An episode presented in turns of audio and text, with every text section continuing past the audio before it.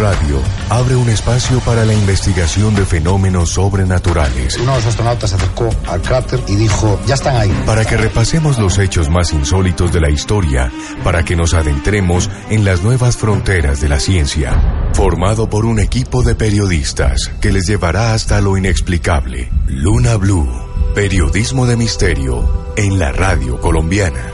Luna Blue, por Blue Radio, la nueva alternativa les corresponden ganancias fabulosas y acumuladas, mientras a la gran masa solo le corresponde sufrir la carestía y de la vida y de la especulación para que haya una minoría de la oligarquía conjunta llamada liberado conservadora que hace su agosto sobre la miseria y la desgracia de un gran pueblo abandonado.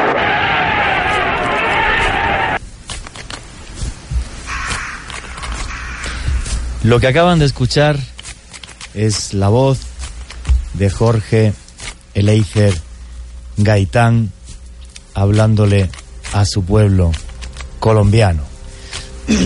su muerte provocó miles de muertos y una ola de violencia que por desgracia ha llegado hasta nuestros días.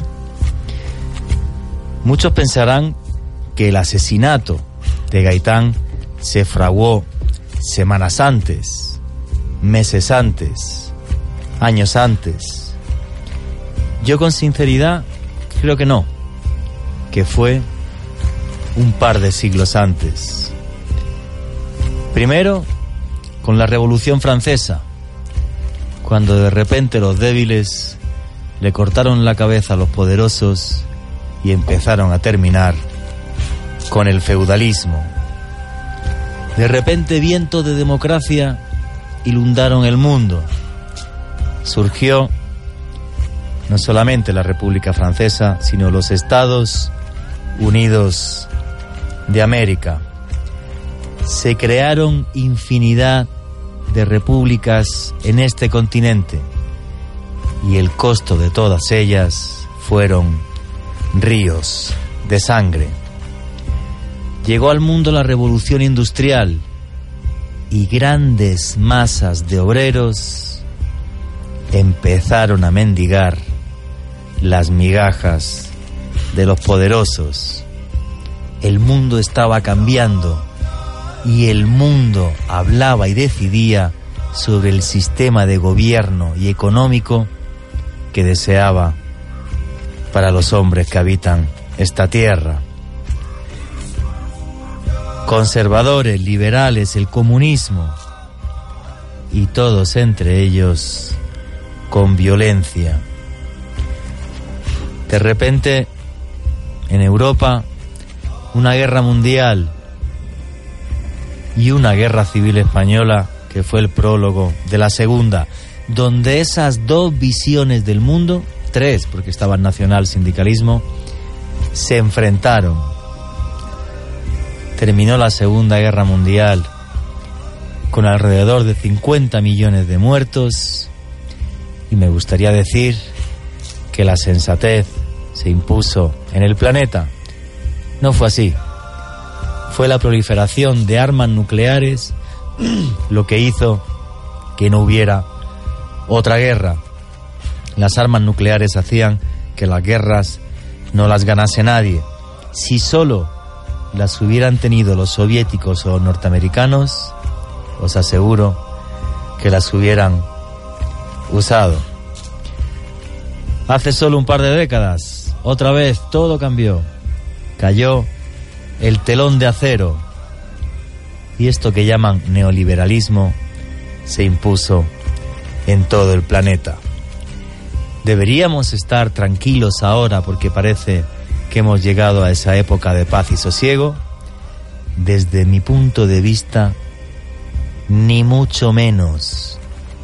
Desde hace décadas y ahora resurge otra vez aires, aires radicales que soplan en Europa, que ya se han instalado en la Casa Blanca en Estados Unidos Y siempre que eso pasa en Europa y en Estados Unidos, la historia nos dice que no es bueno.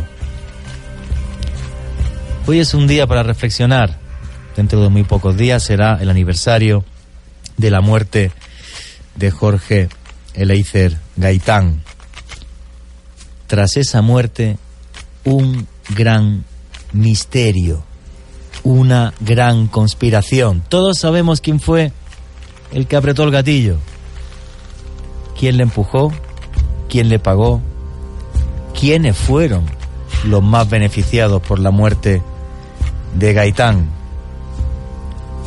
Toda una época de violencia que esperemos que ahora nuestro presente realmente se cierre. Buenas noches, lunáticos. Mi nombre es Juan Jesús Vallejo. Los que queréis seguirme en redes sociales, mi Twitter es arroba Juan G. Vallejo, Juan J. E. Vallejo. Los que os guste la fotografía y queráis ver, bueno, pues imágenes de mis expediciones por todo el mundo, mi Instagram es Juan Jesús Vallejo. ¿Qué tenemos los seres humanos? Que solo podemos entendernos a golpes, a base de sangre y de violencia. ¿Por qué nos cuesta tanto hablar, dialogar y simplemente en una democracia reconocer que unos tienen más votos que otros y ya? Un periodo de cuatro años y listo. Un día para reflexionar. Todas vuestras preguntas sobre la muerte de Gaitán, el Bogotazo, qué pasó, qué sucedió en Bogotá, en el país, por qué esta violencia llega hasta día de hoy. A través del numeral Bogotazo Luna Blue, repito, Bogotazo Luna Blue. Hoy es un día para aprender. Yo el primero, otro miércoles de historia, para reflexionar. Una historia que surge antes de ayer y llega hasta día de hoy. Ya mismo comienza Luna Blue.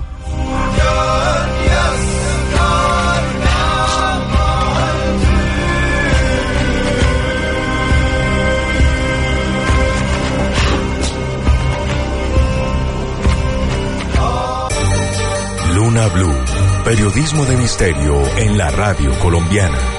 Luna Blue, de lunes a jueves a las 10 de la noche por Blue Radio, la nueva alternativa.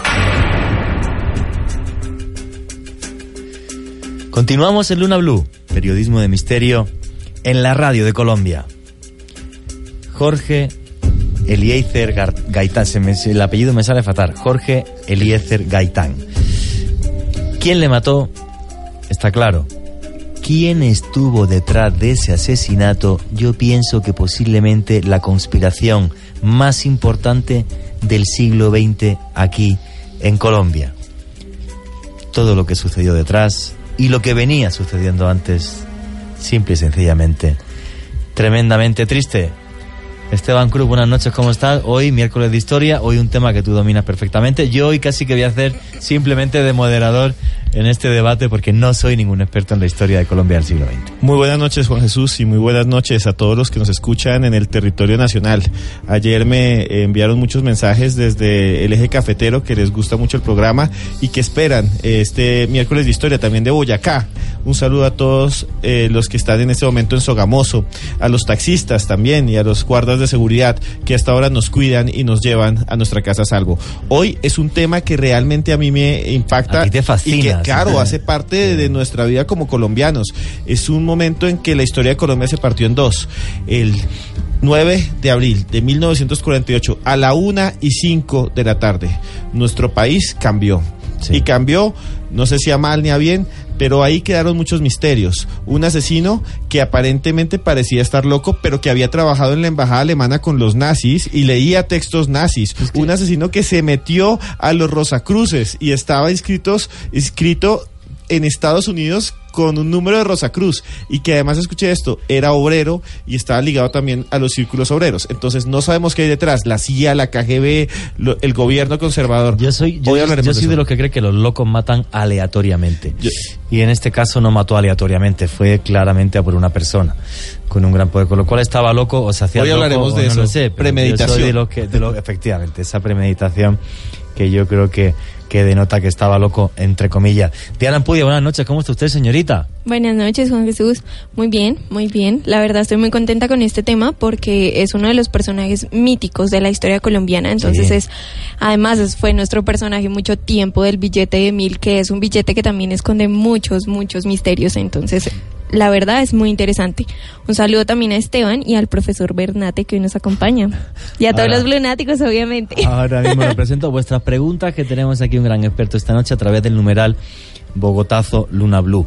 Yo llevo dos años y medio viviendo aquí en, en el país, por una temporada también estuve viviendo en Lima, pero dos años y medio aquí en Colombia, y yo creo que escuché hablar de este tema eh, a gente, pues tomando café, pues, pues amigos y familia de, de mi esposa, eh, pues contándome, pues intentando que yo entendiera como extranjero el origen de la violencia eh, en Colombia, el origen de la FARC, el origen de muchas cosas. Y ya os digo, ¿no? Pues co- como extranjero obviamente intentas implicarte en, la cultura de un país y entender cosas que fuera del país son tremendamente eh, complejas de llegar a, a- a asimilar. Y esta historia, la verdad, me parece fascinante. Pero bueno, el que sabe muchísimo de esto, mucho más que nosotros y obviamente mil veces más, más que yo, es eh, Francisco Bernate, que es abogado y es profesor de la Universidad, de la Facultad de Derecho de la Universidad del Rosario. Francisco, buenas noches, muchísimas gracias por estar aquí con nosotros.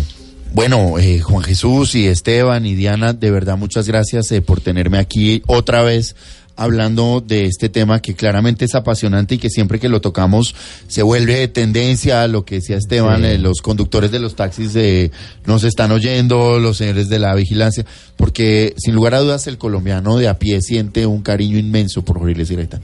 ¿Por qué ese cariño? Porque yo creo que Jorge Eliezer Gaitán, entre muchas otras cosas, eh, representa un hombre absolutamente humilde, eh, es decir, de una extracción muy humilde, que con esfuerzo, con templanza, esfuerzo físico, esfuerzo mental, eh, sale adelante. Y sobre todo, eh, algo que es muy de nuestro país, un hombre que tuvo la bendición y la suerte de tener una madre que creyó en él, que en un momento de su vida, cuando él tenía... eh, sus primeros años lo educó. Mira que él no fue al colegio, su mamá era maestra de escuela y fue su institutriz, fue la persona que le enseñó todo lo básico, la primaria, ya después pues, pasa por varios colegios. Y en uno de estos colegios él era, digamos, víctima de lo que hoy llamamos matoneo por su aspecto físico, Bullying, particularmente eh, su dentadura, su contextura. Y él se queja ante la mamá y la mamá le dice, usted no necesita ningunos dientes para cambiar este país. Desde los 13 años él ya sabía que él iba a cambiar el país. Y yo creo que los colombianos nos identificamos con eso, las madres colombianas, el esfuerzo, todo esto. Sobre todo quizás por una lucha de clases que no sé por qué en este país tomó uno, uno- unos matices tan tremendamente violentos. Eh, quizá porque que también Colombia es un país que tiene una desigualdad social especialmente alta hasta, hasta, hasta a día de hoy y de repente hay una persona que efectivamente quiere eh, está en contra de esas desigualdades sociales tan tremendamente enormes en un momento donde todo el mundo entero se eh, estaba hablando que si comunismo, que si marxismo, que si capitalismo, que si eh, que si tal, pero él parece que siempre lo hacía y corregirme si me equivoco, ¿eh? en esto, desde un punto de vista más pacífico. Él no era una persona violenta. No lo era. No, no lo era. Nunca lo fue. Nunca, jamás.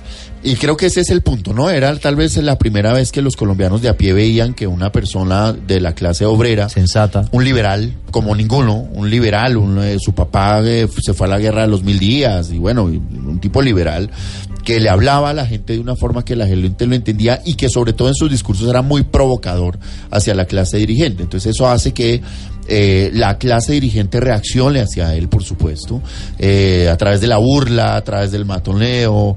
Eh, si tú miras, eh, por ejemplo, Jorge Lester Gaitán se inventa una forma para comunicarse con sus seguidores, que era reunirse en un teatro los días viernes a, hacer discursos sobre política. Y eso lo llamó él los viernes culturales. Si tú miras hoy en día, cualquiera de nuestros oyentes, si le preguntas qué es un viernes cultural, lo asocia con pernicia, con borrachera, con todo. Porque la clase política colombiana siempre ha degradado implícitamente lo que representó Se mofaba, se mofaba. Claro, al punto que Gaitán y varios de nuestros tuiteros nos lo están diciendo, él no debería estar en un billete de mil pesos, él tendría que estar en el de 50 mil, es el colombiano más importante, y lo tienes en el de mil pesos. Doctor, yo quería eh, preguntarle una cosa. Desde el punto de vista de los misterios históricos, de Sí. eso se trata una Blue. Hay algo que casi los colombianos no saben y que usted nos comentó, que hablamos alguna vez. Gaitán, Jorge Eliezer Gaitán, tenía el nombre realmente de su hermano. Él tuvo un hermano que tenía el mismo nombre y murió y casi nadie sabe esto. Sí, cuando miramos a los biógrafos eh, de Gaitán encontramos ya un primer misterio desde la hoja 1 y es que no sabemos la fecha exacta de su nacimiento. No hay partida de nacimiento No, de él. porque sucede que sus padres, que son Emanuela Ayala y Eliezer Gaitán, tuvieron un hijo en 1898. El 26 de enero de 1898 nace Jorge Eliezer Gaitán. Ese niño eh, efectivamente nació, nació en Bogotá, pero al momento de nacer tuvo alguna complicación respiratoria y falleció y fue enterrado en el patio de la casa. Cinco años después, la misma fecha, el 26 de enero de 1903, nace Jorge Eliezer Gaitán Ayala, el caudillo. Entonces muchos eh, historiadores y biógrafos no ven que el Gaitán que nosotros conocimos, el que cambió Colombia, nace en 1903, que el que nace en el 98 fue un hermano que falleció. Que fallece. Y mira sus iniciales, JEGA, Jorge Eliezer Gaitán Amaya, en griego significan pueblo. Ahí va. ¿Y eso es casual o no? ¿O su padre lo hizo apostar? No, no, es casual, es casual. Eh, Él, él era una estrella, él estaba predestinado a cambiar la historia de Colombia y paso a paso en su vida tú ves que él tenía una estrella y que lo tenía claro además. Sigamos con ese paso de niño y que conozcamos la personalidad. Conozcamos a la persona antes que al político y al estadista. Eh, nace en, en, En Bogotá. eh, 1903. En El 26 de enero de 1903. 1903. De familia humilde. Muy humilde. Su padre, un liberal, eh, digamos, un liberal de convicciones, un tipo que estuvo en guerra, su abuelo también fue general y que tan pronto se entera pues que eh, hay una guerra con el Perú, coge sus cosas y se va y deja a su esposa con su hijo de una vez. Era un convencido, tenían una miscelánea aquí en Bogotá donde vendían todo tipo de cosas, pero el padre imprimía periódicos medio revolucionarios, medio liberales, de semanarios básicamente, y eh, en una de esas le quemaron y le robaron el negocio y le tocó dedicarse a ser librero. Su propósito era que su hijo básicamente tuviera una formación eh, pues muy, muy elemental y pudiera dedicarse a ayudarle en el almacén, en, la librería que él tenía en ese momento. Esa librería eh, básicamente vendía, por decirlo de alguna forma, como textos muy retadores, muy liberales, y había concentraciones de los amigos del papá, donde se oía mucha política, se hablaba de O política. sea, se y cría en ese ambiente político esas discusiones políticas Claro, liberales. Pero con una mamá eh, maestra de escuela que había recorrido toda Cundinamarca impartiendo educación básica primaria y cuyo proyecto de vida realmente fue Jorge Eliezer Gaitán, cuyo proyecto de vida fue, fue su hijo, fue, fue sacarlo adelante. Claro, yo no creo que la señora se hubiese imaginado que su hijo iba a llegar tan lejos como llegó. Pero entonces una madre disciplinada, rigurosa, un padre un poco más eh, eh, intelectual, por decirlo así. Bohemio, Pues hacen que surja Jorge Eliezer Gaitán, que es el colombiano más importante. Como te decía, hasta los 12 años él estudia con, eh, con, con Su madre, como como A los tío. eh, 12 años ya le tocaba salir, entonces la madre habla con una amiga y él está un año internado en Facatativá estudiando los primeros años del bachillerato. Y allí ya Gaitán, con 12 años, eh, mientras sus amigos o compañeros de colegio el domingo lo destinan a dormir, Gaitán lo destina a recorrer las, eh, las plazas de mercado de Cundinamarca para conocer cómo pensaba el campesino. Entonces mira que esa conexión entre Gaitán y el campesinado colombiano empieza a los 12 años de edad. O sea, es que estamos hablando de un tipo que murió de 45 años y cambió la historia de Colombia. No, pero increíble. Y aparte, aunque él es urbanita y nace aquí en Bogotá, se va empapando también de la cultura del campo, porque en el fondo siempre, eh, bueno, y, y todavía es complejo el campo colombiano, pero en aquella época el campo, el campo colombiano me imagino que sería tremendamente miserable. Me imagino que Por es una- miseria que a él le impacta. Juan Jesús, y lo que pasa rápidamente es que Gaitán se vuelve un estudiante con su mamá realmente brillante Sí. y logra entrar a la Universidad Nacional Sí. a estudiar Derecho. Derecho. Siendo una persona humilde, entra a la Nacional y estudia Derecho y él se convierte en uno de los estudiantes más, eh, digamos, sobresalientes Sí. para sus profesores. Sí. Digamos, él, él- él, eh, en Facatativá su papá lo trae de vuelta porque lo necesitaba en el negocio. Entra a un instituto comercial donde él no se siente a gusto. Él quería, es que el tipo es brillante, porque con 13 años dice, no, yo quiero estudiar en el, co- en el mejor colegio de Bogotá, que es el colegio de Simón Araujo. Con 13 años va donde Simón Araujo y le dice, quiere estudiar en su colegio, por favor, deme una beca. Y pues el señor deslumbrado le da la beca a Jorge Luis Gaitán. Va a estudiar más o menos entre los 10, 13 y 17 años. Ya a los 17 años este muchacho está haciendo política abiertamente, va por los pueblos haciendo política liberal. Wow, tan joven. Eh, a- y ya eso en el colegio pues no estaba bien visto, lo sacaron. Claro. Lo sacaron, él termina pues eh, eh, graduándose de otro colegio, entra a estudiar a la Universidad Nacional y desde muy temprana edad, y ese sí es un misterio que yo pues no, no, no, no conecto bien, no, no, no entiendo porque desde muy temprana edad él ya escribía columnas en los periódicos, ya hacía entrevistas utilizando dos eh, seudónimos. Castillo Mendía y Augusto Leonardi, no sé quiénes hayan sido. Te estoy diciendo un tipo de Augusto 20 años. Leonardi, qué bueno. Entonces, eh, cuando tiene 22 años, ya está totalmente metido en el tema de la política. Y eh, Benjamín Herrera y en general los liberales lo mandan eh, de correría por el país. Y ahí se van a dar dos fenómenos que van a marcar la vida de Jorge Luis Gaitán. Primero, en una de esas correrías por el Magdalena Medio, conoce a Carlos Arango Vélez. Un, jurista y un político de la época, lo oye hablar y, y lo, y increpa y le dice, usted es un hombre culto, ¿dónde aprendió usted a habl- a hablar así? Y le dice Carlos Arango Vélez, en la oposición. Y le dice, no, usted a mí no me, usted a mí no me venga con eso. ¿Usted dónde aprendió? Dice, ¿usted ha oído hablar de Enrico Ferri? Sí, pues yo estudié con él.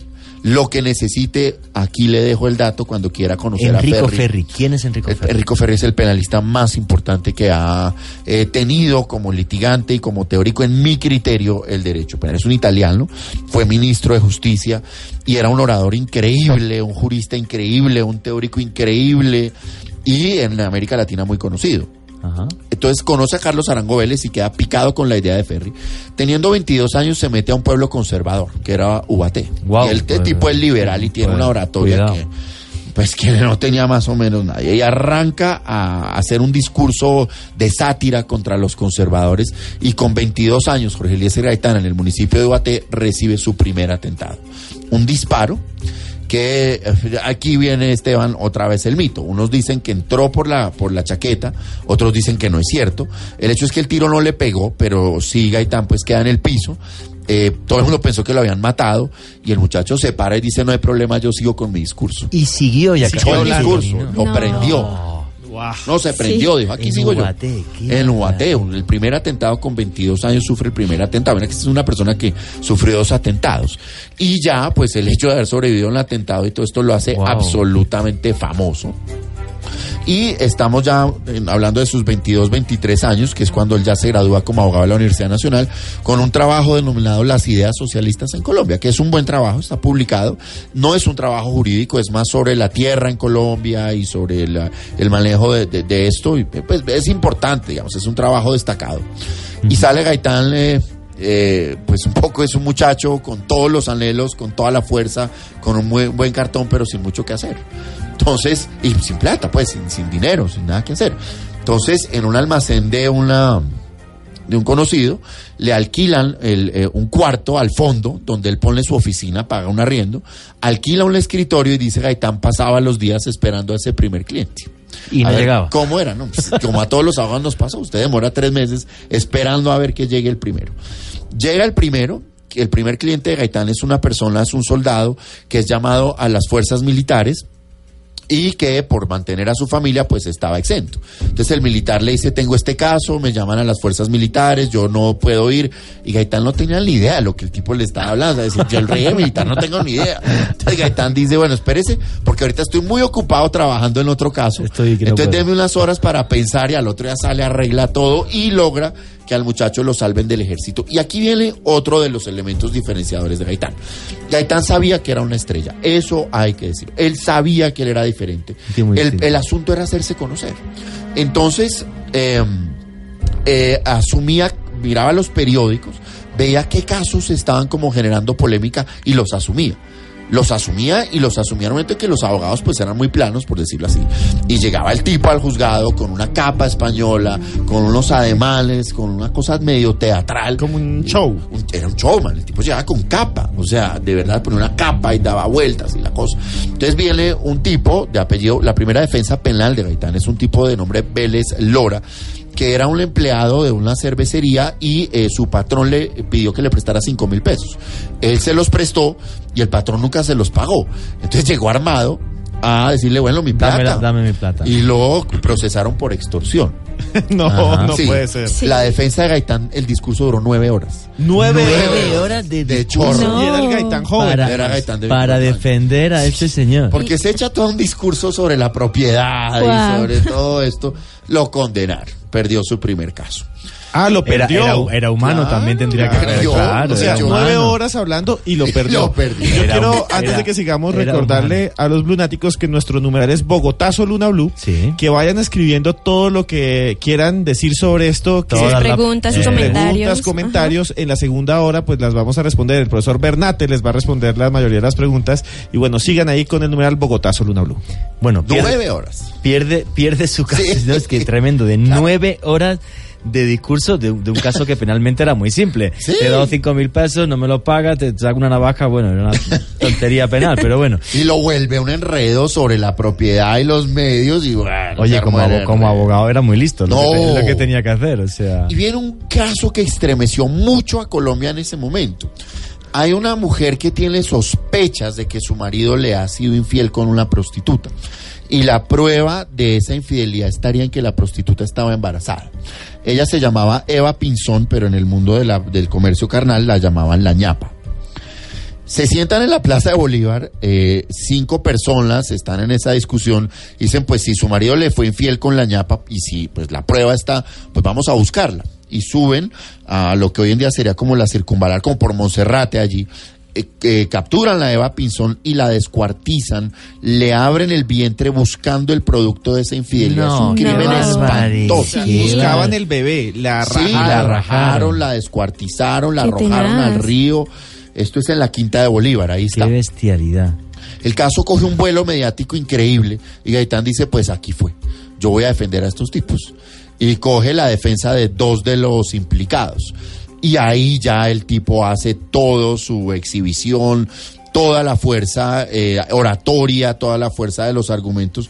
Y si bien es cierto no logró la absolución, pues no había cómo absolverlos. Ah, no, claro. Porque él, él cuenta, en las defensas penales él nos cuenta y nos dice que él dice, pero ¿qué los llevó a cometer esta estupidez de descuartizar a un ser humano? Y los tipos decían, no sabemos qué pasó. O sea, estábamos tomando, discutimos y terminamos matando a esta mujer así. Sí, sí, sí. Pero logra una rebaja significativa y ahí ya Jorge Eliezer Gaitán existe en el mundo legal colombiano. Ya ahí Gaitán es una estrella.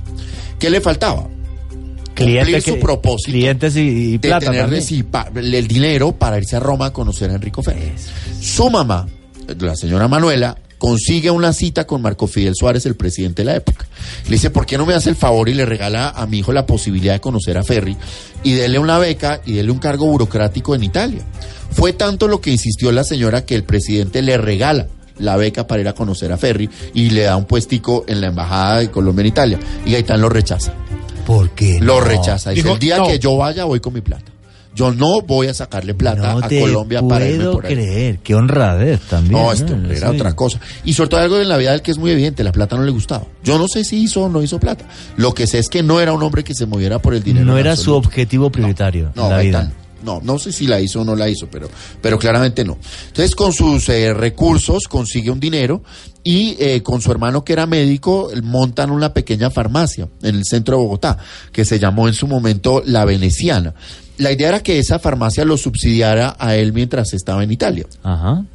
Y en un viaje tremendo se va para Italia, conoce a Enrico Ferri, estudia en la Universidad de Roma, pero más que estudiar y conocer, Gaitán con 26 años contradice a Ferri.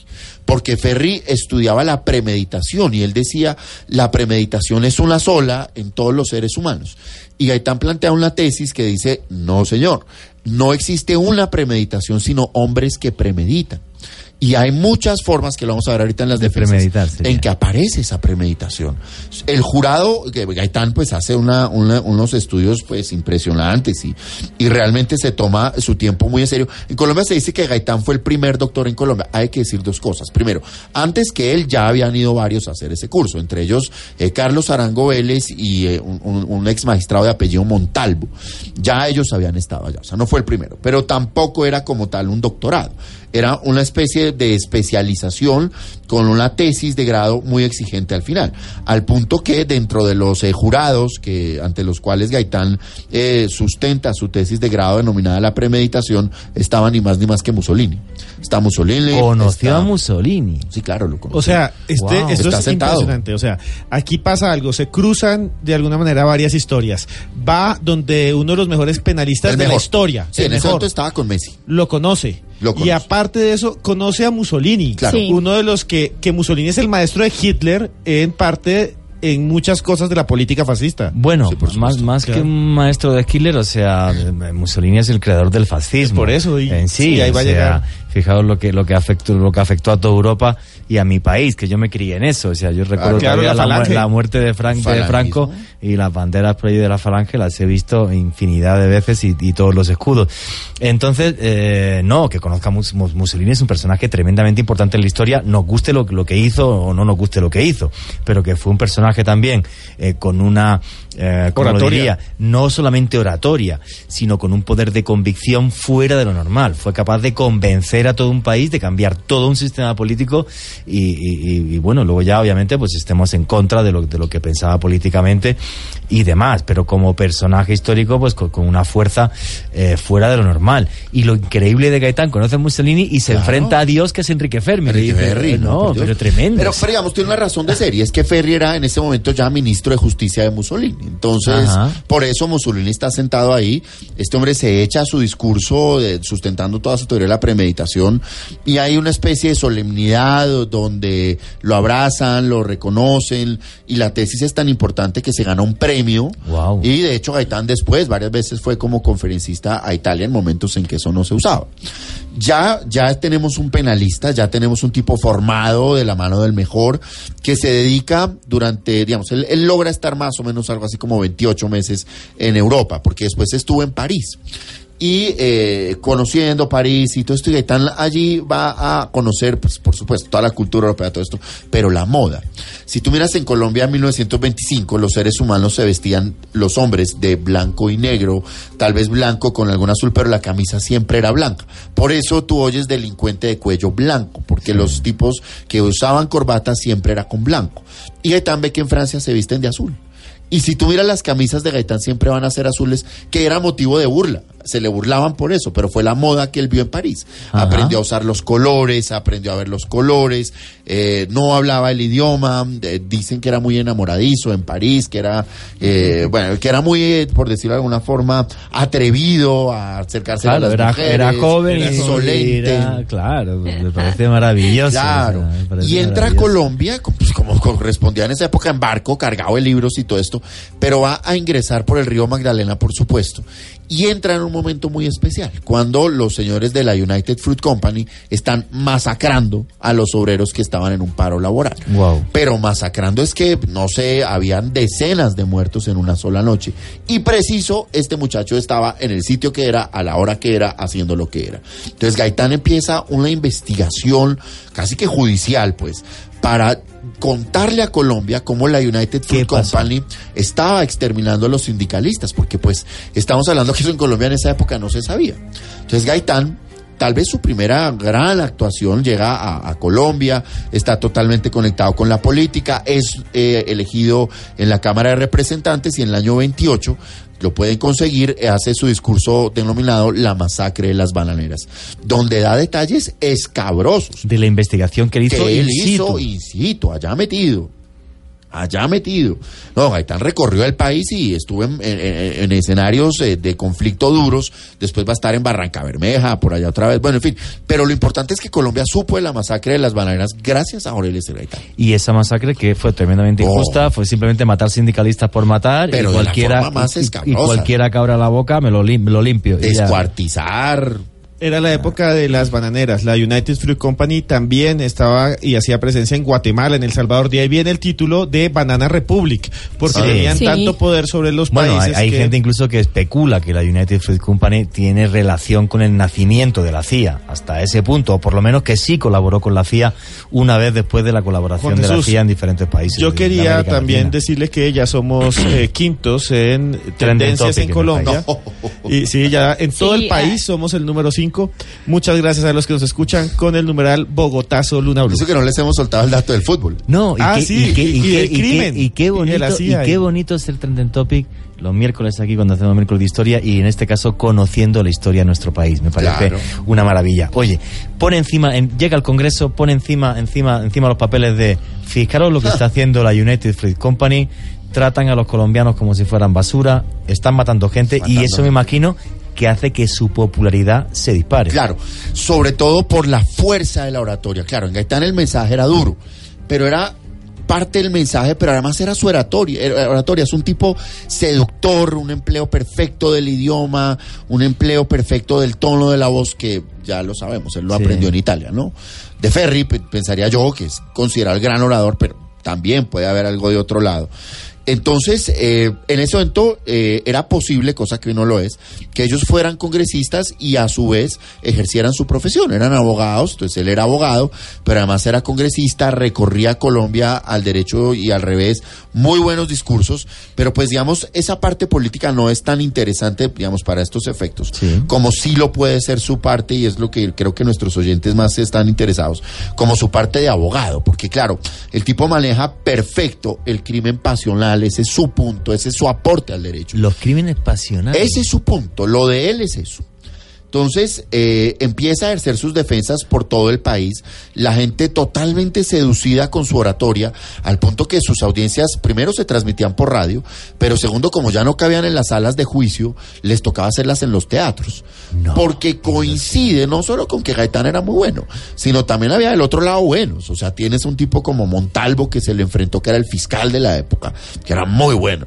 Entonces, eran muy buenas audiencias. De hecho, ellos hablaban de las audiencias no como hoy en día de debates o de juicios, sino hablaban, haz de cuenta, como una especie de esos torneos medievales. Así lo veían, como una riña, pues, entre dos tipos. Claro, y en la mitad un crimen pasional con todos los elementos, y con eso, la sangre. radio, todo, eh, la Claro, prensa de la época, claro. Gaitán tiene una fuerza increíble y sobre todo, pues Gaitán, para nosotros los abogados, pues estaba trayendo a Colombia teorías que hasta ese momento pues nadie había oído, autores de los que aquí no se conocía, entonces era muy importante. Entonces, eh, por ejemplo, por ejemplo, en, en una ocasión, un- uno de los eh, defendidos, tal vez de las defensas más bonitas que hace Jorge Eliezer Gaitán es la de Jorge Eliezer Acosta. Ya aquí, pues, digamos, puedo jugar un poco, salirme un poco del orden cronológico, porque muchas veces no está claro, sino hablar un poco de temas. Mira el caso tan bonito del profesor Acosta. El profesor Acosta, un tipo impecable, le decimos el profesor, por Dios está durmiendo con su esposa en su apartamento. Ellos viven en el, ter- en el segundo piso de un edificio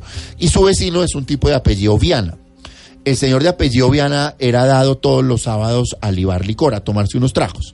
Un sábado el señor Viana está tomando tragos, se emborrachó y llegó al, al edificio y él tenía que subir al piso 3 que era su casa, pero se equivocó y se metió al 2. En el 2.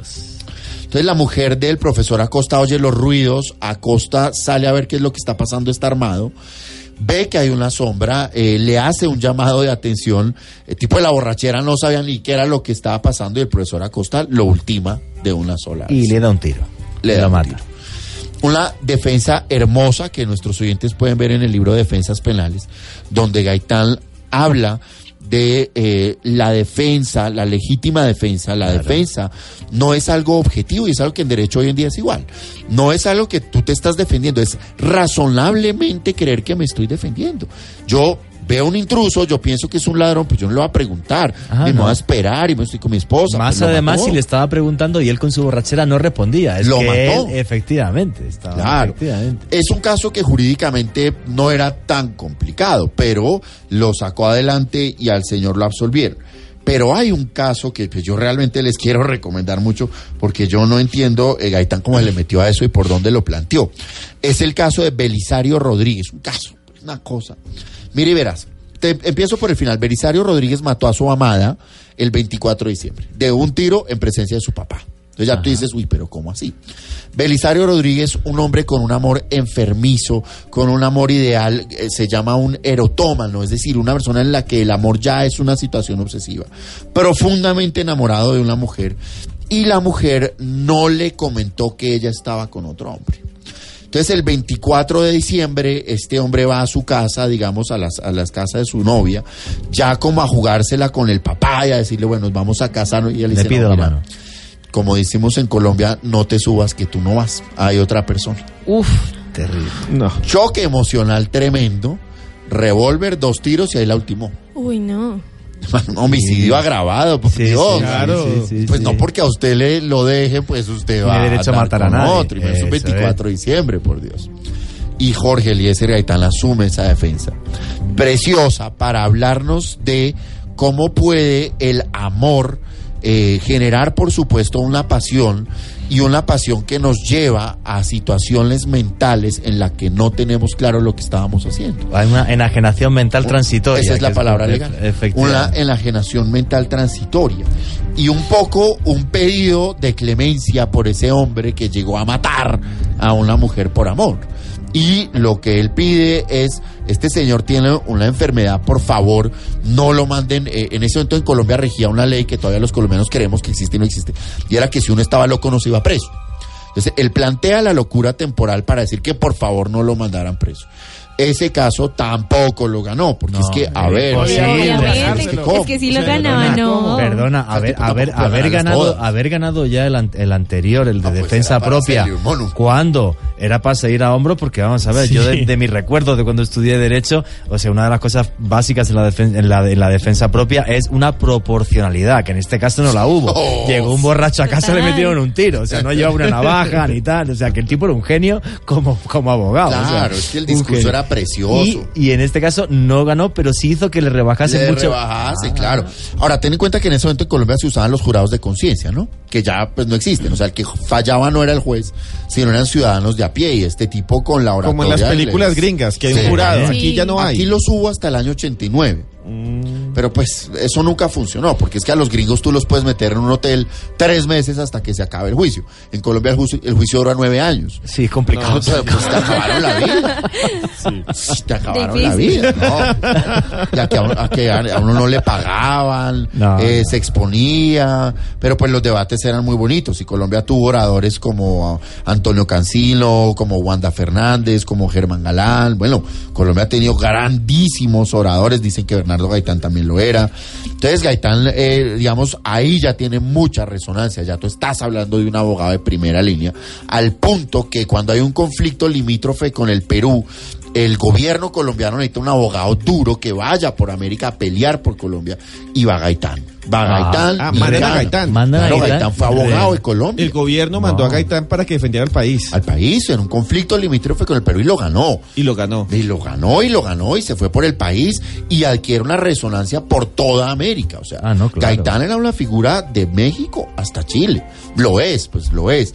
Pero como abogado era un tipo conocido en, en todo Sí. el continente. Vio además que cogía casos simplemente de No. gran interés mediático, no por Sí. la plata, como tú No. has dicho. No era un obseso de la plata, No. se hubiera metido en derecho mercantil, no en penal, me Sí, imagino, otra supuesto. cosa. Sí, sí, sí. O sea, curioso. Eh, y esa carrera de abogado la va, bueno, la va alternando Con la política. con la política. Sí. En todo momento con la política. con todo momento con la política y eh, logra, digamos, cargos muy importantes. Fue ministro de Educación, fue ministro de Trabajo, fue alcalde de Bogotá. Alcalde de Y Bogotá. mucho de lo que hoy es Bogotá se lo debemos a Gaitán. Por ejemplo, los aficionados al fútbol que vamos al Campín fue Gaitán. Cuando tú caminas el sector de Teusaquillo, el sector de galerías, tú ves una Bogotá muy arborizada. Toda esa obra de arborización la adelantó Jorge Eliezer Gaitán. Una obra de higiene, de eh, aseo en las calles, que lo lleva a él a, a- o a prohibir el uso de la ruana en los taxistas. Porque decía que eso era antihigiénico. Es que recuerda que viene de Italia y de conocer y de estudiar. O sea, el tipo, y habla de la el- higiene el- el- social. el tipo en, en las facetas cuando tuvo poder, no solamente la política en sí, como estadista, se destaca también. Muchísimo. Es un tipo muy inteligente. Muchos de los derechos laborales de los que gozamos los colombianos hoy en día son obra de él. Muchas Wow. de las prerrogativas las estableció él como ministro de Trabajo. Profesor Bernate, y él también en su vida personal era de alguna manera acorde a eso. Él estaba de alguna manera obsesionado con la higiene.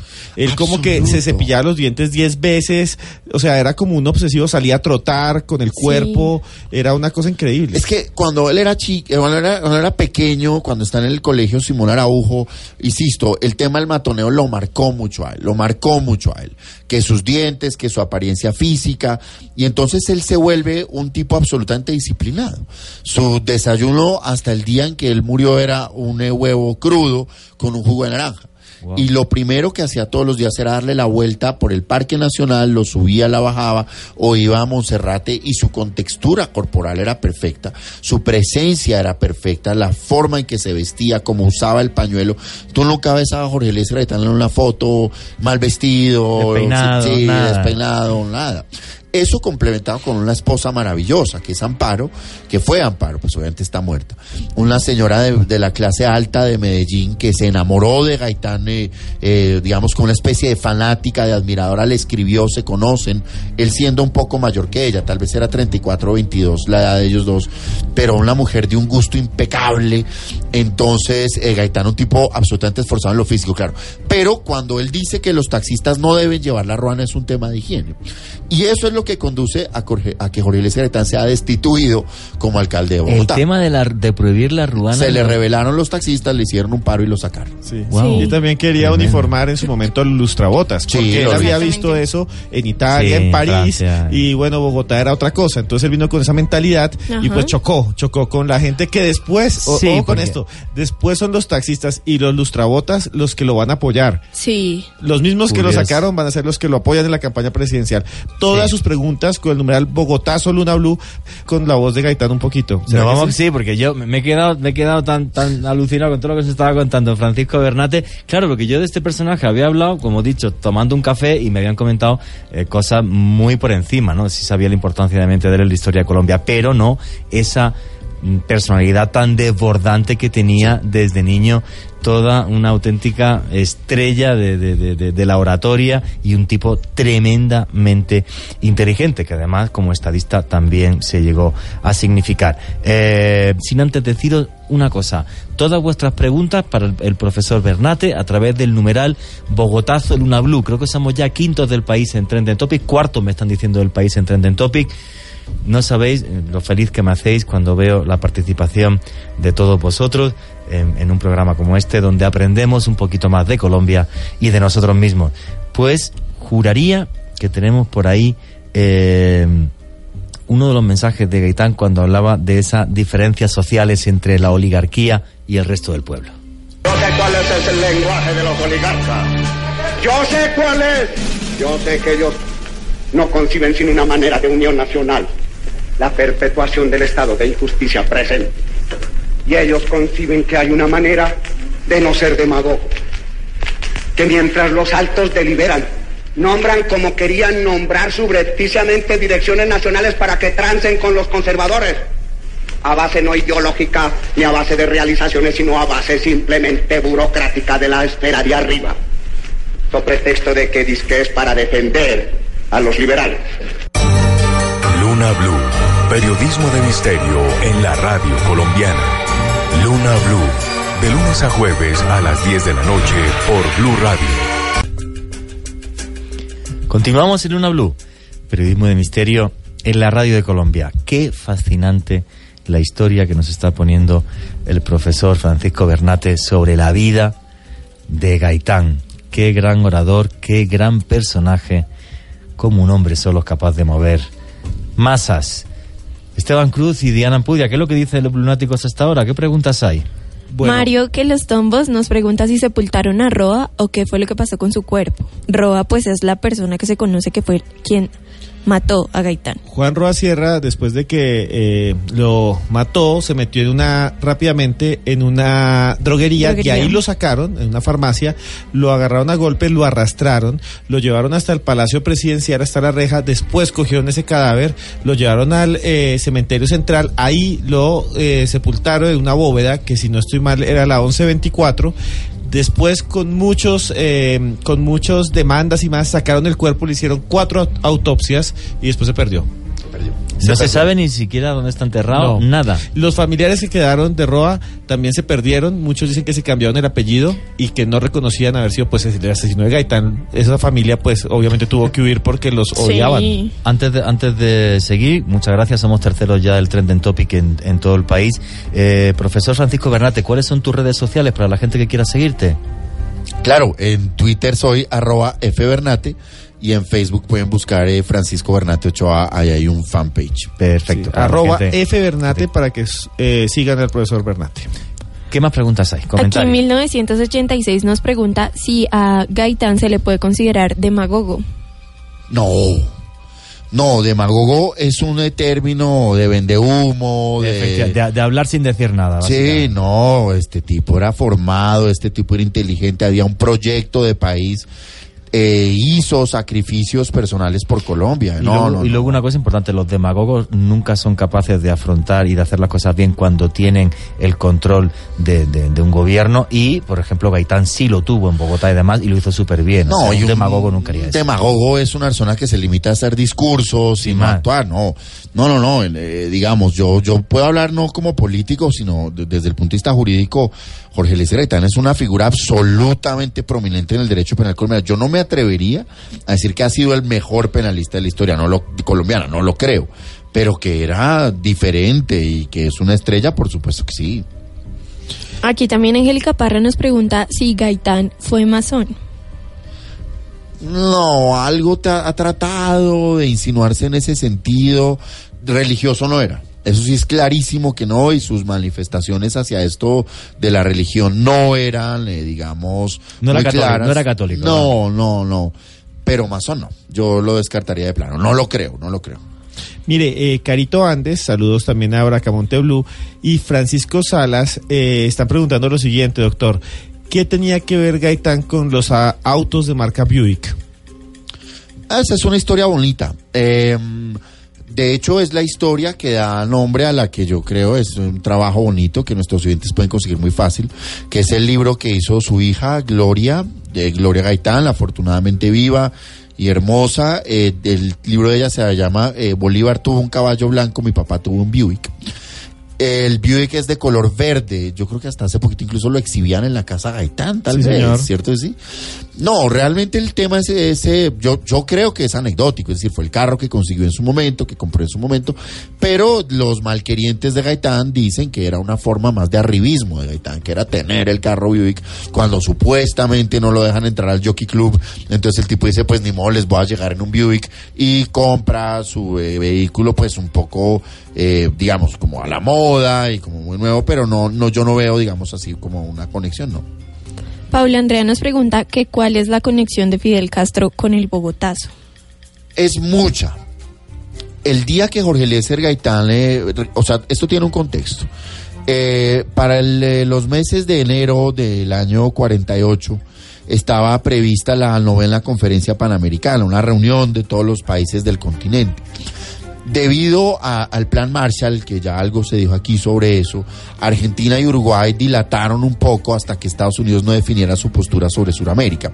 Por eso la novena conferencia panamericana recién se va a instalar el primero de marzo de 1948 y va hasta el 30 de abril de ese mismo año es una reunión de todos los países del continente, pero paralelo a eso, pues como están viendo los dignatarios de todo el continente, pues se vuelve también un centro de reunión de movimientos alternativos, movimientos de izquierda, por supuesto. Entre los estudiantes revolucionarios que vienen a Colombia está Fidel Castro. Fidel Castro tiene una cita con Jorge Eliezer Gaitán el 9 de abril a las 3 de la tarde. Como lo decía Esteban, No eso cabo. no se llevó a cabo, pues porque uno de los dos eh, murió.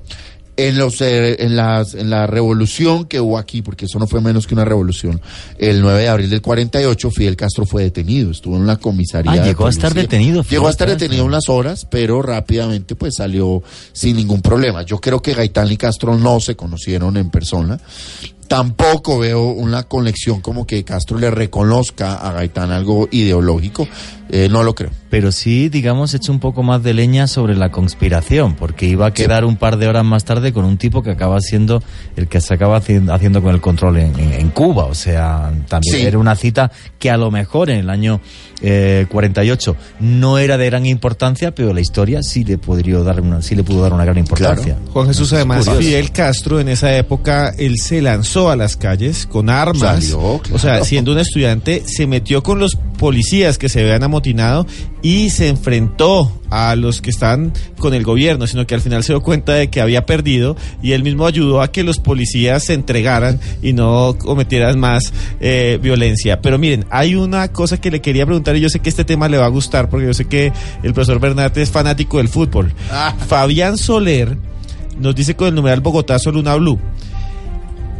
Nos coloca una foto y dice, la división mayor del fútbol colombiano presenta el campeonato oficial de fútbol de 1948. Los partidos son Atlético Junior, Deportivo Cali, Millonarios Once Caldas y Deportivo Caldas Santa Fe. Sí. ¿Esto es una conspiración para que la gente eh, deje de revolucionarse y se ponga a ver fútbol? Es que, ¿qué es lo que pasa? Gaitán muere en abril del 48 y el país literalmente se incendió. O sea, tú oyes y están en YouTube, si los pueden oír, es, es, es impresionante. Eh, hubo incluso, de facto, una especie ahí de, de golpe de Estado. Hay una junta central que coge la radio e incendia eh, el país de esquina a esquina. Y esos meses, abril, mayo, pues son muy difíciles, hay muchos muertos y a la gente había que ocuparla en algo. Entonces eh, se inventan el campeonato del fútbol colombiano, lo montan en dos meses y eh, que recorra todo el país. Por eso el campeonato colombiano es diferente a los de Sudamérica. Porque si tú miras en Paraguay juegan en Asunción, en Argentina juegan en Buenos Aires, Colombia está disperso por todo el país. Es parecido al español en eso. Están en Medellín, en Barranquilla, en Cali, en Bogotá, en Armenia, en Pasto. Está disperso. Era la idea de tener a la gente entretenida viendo fútbol y que no se fueran a matar. La muerte de Gaitán es el antecedente inmediato del primer campeonato de fútbol colombiano. No, tremendo. Para Incirco, por cierto, vamos a escuchar el audio de cómo comentaba la radio la muerte de Gaitán. Atención, atención, hoy 9 de abril de 1948. En estos momentos acaban de ser venido al doctor. Mataron el padre de Colombia. Tremendo, ¿no? Esa- esas voces, fuerte. tremendas esas voces, cómo reflejan la historia. ¿Qué más preguntas y comentarios hay? Bueno, por aquí están un montón de lunáticos. Déjeme saludar antes eh, a Carlos M, a Vladimir Paloma, a Gata Lunática, a Paula Andrea, que son como los que están esta noche eh, dando un montón de tweets. Gracias a ellos somos cuartos en Colombia. Terceros, terceros. Terceros ya, terceros. Sí, qué somos bien. terceros. Gracias, Néstor Red. gracias, gracias. También aquí David Ramírez O nos pregunta si es posible que Estados Unidos ayudara a matar a Gaitán. Mi opinión, yo quisiera oír la de Esteban que la tiene también muy clara. Mi opinión es que no. Yo me aparto de las teorías de la conspiración. Yo sí creo que Roa Sierra era un loco demente que él mató a Gaitán. No, no, no creo que haya más detrás de eso. Pero no sé, Esteban, ¿tú cómo lo ves? Bueno, yo les voy a contar una historia que es la siguiente. Resulta que en Cuba, en 1960, en unas montañas, en la provincia de eh, Santis Espíritu, creo que se llama allá, Sí, capturaron allá un señor que se llama John Maples. John Maples estaba ahí tratando de hacer algo en contra del gobierno de Castro, quería como hacer una contrarrevolución y lo capturaron. Cuando lo capturaron, él se identificó después, posteriormente, como un agente de la CIA. Cuando estaba en la cárcel y le iban a dar una pena altísima, él dijo, yo cambio esa pena por confesar lo siguiente. Y dijeron, pero usted qué va a confesar? Entonces dijo, voy a confesar que yo estuve en una operación para matar a Gaitán y lo matamos. Y eso lo recoge Fidel Castro. y lo John recoge. Sí, John, eh, este señor. Además, Juan Jesús y Lunáticos, hay un documental donde él narra lo que supuestamente hizo. Y lo narra con coherencia y qué es lo que dice. Sí, lo que dice es, eh, vinieron a- aquí a la embajada norteamericana un grupo de la CIA. El jefe se llamaba Tom Elliot, supuestamente, y ellos tenían la misión de evitar que el comunismo estuviera en América Latina. Cuando se dieron cuenta que Gaitán era un populista que estaba muy cercano a la izquierda, se dieron cuenta que podía ser un peligro, podía ganar, es más, iba a ganar las elecciones. Según eso, crearon una cosa que se llamó la Operación Pantomima. Ese es el término que él le dice, operación pantomima. Y enseguida cogieron un tipo que eh, había estado ayudando a la Embajada de Estados Unidos a expiar a los nazis porque era conductor de los nazis, que se llamaba Juan Roa Sierra. Efectivamente, si hay coherencia en que Roa Sierra trabajó en la Embajada de Alemania cuando estaban los nazis. Eso sí es Ese verídico. dato, hasta ese ahí. dato es curioso cuando... Hasta ahí. Eso se conecta. Resulta que matan a Gaitán, este señor eh, después lo liberan, se queda viviendo en Cuba, porque pues ya está mayor, ya no se quiere ir de Cuba, lo liberan y se queda viviendo ahí en Cuba. Va un periodista colombiano que es Alape, Arturo Alape, y le dice, y que ya falleció tristemente, y le dice, bueno, cuénteme ahora sí cómo fue que mataron a Gaitán. Y él dice, no, yo exageré todo para que no me matara Fidel. Yo realmente sí estuve en algo en Bogotá, no le puedo decir qué fue, pero todo lo que dije fue exagerado. Yo, yo estaba era en espionaje. Y ya. Nadie mató a No. Gaitán, no existió la operación pantomima. Sin embargo, sí hay conexiones como que sí Roa Sierra sí tenía contacto en la embajada alemana y sí eh, se cree que también hablaba con agentes eh, de la embajada de Estados Unidos. O sea que vamos a ver que, que, que, que Mapper sí parece que tenía mm, información eh, de cosas que habían sucedido en Bogotá. Él incluso es posible que hubiera estado en Bogotá. Él estuvo en Bogotá, Estuvo en está Bogotá, comprobado y en seguro. la época. Vale. está comprobado que estuvo en la época. Y, madre mía, el problema, fíjate, de un espía. Puede que sí, puede que no. Cada uno tenéis vuestra opinión. Nosotros os ponemos los datos, como digo, siempre encima de la mesa. Y la opinión es vuestra. La podéis compartir además a través del numeral Bogotá Zona Blue. Si fueron los Estados Unidos con ese dato que os ha dado Esteban Cruz o si pensáis que no. ¿Qué más preguntas hay? El radio escucha le quiere preguntar al doctor Bernate cuál es la tragedia que considera que generó más conmoción en el país, la de Gaitán o la de Galán. No, la de Gaitán. La de Gaitán. Eh, cuando Jorge Eliezer Gaitán eh, eh, se postula para las elecciones eh, del 46 eh, y no, pues claramente no fue presidente por, por una división que se dio en el Partido Liberal. Gaitán era una fuerza increíble, o sea, Gaitán era un tipo que conectaba con la gente. Gaitán es el primer político colombiano que logra romper la barrera de lo público y lo privado. Si tú miras, hoy en día es normal y tú lo ves en cada elección, que el que gana sale a la tarima con la familia y se abrazan. Eso en esa época no se usaba, estaba mal visto que el, el político tuviera familia, por decirlo así. El primero fue Gaitán, que paró a su esposa y a su hija en la Plaza de Toros y las concentraciones de Gaitán, la marcha del silencio, la marcha de las antorchas. Tal vez una de esas fue la que, si quieren, es un poco siguiendo a Esteban, otra, otra de las teorías de la conspiración. Una de esas fue la que le costó la vida. Eh, la gran marcha del silencio del 7 de febrero del 48, un discurso precioso que se llama La oración por la paz, que dura nueve minutos. Eh, se consigue en internet en una versión de su hija, una lectura hermosa que hace Gloria. Y el tipo le está, está, está llenando la plaza de Bolívar y está demostrando que miles de personas lo siguen, pero lo siguen como a un ídolo, que si el tipo dice se van callados, todo el mundo está callado. Entonces, Gaitán hace un discurso diciéndole al gobierno, somos pacifistas, no estamos en mala onda, pero tampoco nos provoque porque aquí estamos. Se dice, y ahí tienes otra teoría de la conspiración, que esa noche es cuando Gaitán firma su sentencia de muerte. Que es cuando hay gente dice, afín al este gobierno conservador que, cuidado, que este, Este tiene mucho poder. Sí. Este tipo no está jugando con esto. Pero sin lugar a dudas era un pacifista. Ahora, eh, si vamos a mirar el tema de, de la, de la muerte de Gaetano, el por qué lo mataron, pues ya Esteban ah, nos dice una teoría, aquí hay otra que es un tema de los Estados Unidos con el impulso del comunismo, también hay otra que dice que Gaitán esa madrugada logró una absolución que es la del teniente Cortés y pues mató a un periodista, es el primer crimen de periodista que hay en Colombia. Em, pero la realidad, y esta es mi eh, explicación, Exeomo Cetina, que sacó un libro hace poco muy bueno, El hombre que fue un pueblo, una novela bonita para, para verla, eh, tiene otra teoría que conecta con un italiano, eh, bueno, tiene, sus argumentos que es válido, pero yo creo que a Gaitán lo mató un loco, un demente, un tipo como Roa Sierra que creía que era la reencarnación de eh, Jiménez de Quesada, de Francisco de Paula Santander, adicto, adicto absolutamente a visitar un eh, brujo, un alemán, Un alemán brujo, un alemán Umland. brujo, ajá, Jürgen Umland, creo que no, no es Jürgen, y sino es con un resentimiento profundo, con la idea de que él era una estrella y que iba a ser más importante que Gaitán, y Gaitán no lo atendió. Gaitán un día no lo atendió, Ah, le no pidió- lo le pi- ayudó. le pidió un día cita. Ah. para estudiar Derecho porque él iba a ser abogado como Gaitán y él iba a superar a Gaitán. Y Gaitán no lo, aten- no lo atiende y hay una especie ahí como de un, de un De odio. El tipo, es, el tipo no tiene dinero, este Roa Sierra le dice a la mamá, había fracasado en todos sus intentos de escolarizarse, le pide a la mamá prestado una plata para hacer un curso de cualquier cosa, con eso compra el revólver con el que finalmente le propina los tres disparos que cegan la vida de Jorge Eliezer.